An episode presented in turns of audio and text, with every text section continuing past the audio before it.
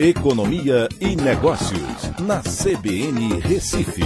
Oferecimento Cicred Recife e Seguros Unimed. Soluções em seguros e previdência complementar.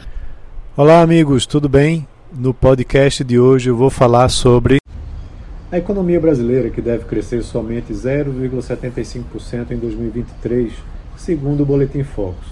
Em 2022, o crescimento surpreendeu as expectativas do início do ano desse mesmo boletim, que eram de crescimento abaixo de 0,5%, e deve crescer acima dos 3%. Então vamos entender né, o que causou essa expectativa para 2023 e quais são as consequências. Vejam, primeiro, o setor de serviços fez a grande diferença no ano 2022 surpreendendo aqueles que não acompanham de perto o desempenho da economia brasileira. E o setor de serviços foi o último a se recuperar do baque que sofreu com a pandemia, puxando os demais setores, como a indústria e a agropecuária, junto com ele. Mas 2023 não vai ter o setor de serviços puxando o PIB. Além disso, os juros foram elevados na economia brasileira ao longo das inúmeras reuniões do Comitê de Política Monetária do Banco Central desacelerando o consumo e os investimentos para combater o maior dos males, a inflação que ressurgiu com força entre 2020 eh, entre 2021 e 2022. Esse movimento, que foi muito prudente, também foi tomado pelos bancos centrais dos demais países para conter o mesmo mal que os tem atingido.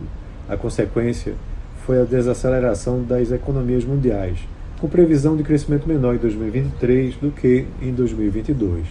Então o cenário será mais difícil para o Brasil no ano que vem por conta da queda do consumo mundial de commodities, que já vem derrubando os preços do petróleo, carnes, grãos e, outros, é, e outras commodities, e impactando o setor exportador brasileiro, né, o que se repete com os produtos industrializados. No cenário interno, o consumo também vai ter queda, pois o custo dos financiamentos de eletrodomésticos, veículos, casas ficou mais alto, freando o consumo. Os investimentos também tendem a diminuir porque o custo do capital ficou alto e por conta do risco da política fiscal. Essa política fiscal poderia ajudar um país em estagnação, mas somente de forma temporária. No caso brasileiro, o aumento dos gastos pode mais atrapalhar que ajudar, se causar retorno da inflação né, para a economia que agora parece estar sendo controlado. Caso isso aconteça, os juros tendem a ficar altos por mais tempo. Os gastos ajudam no aumento do consumo, né, que tiram a economia da situação de estagnação.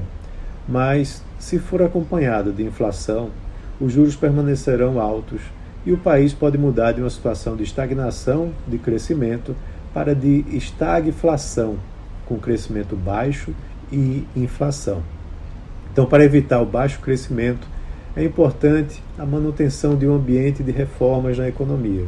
A reforma tributária e um arcabouço de responsabilidade fiscal, por exemplo, precisam ser aprovados, talvez já no primeiro ano de governo do governo Lula, trazendo mais competitividade, estabilidade e crescimento sustentável ao país. Então é isso. Um abraço a todos e até a próxima.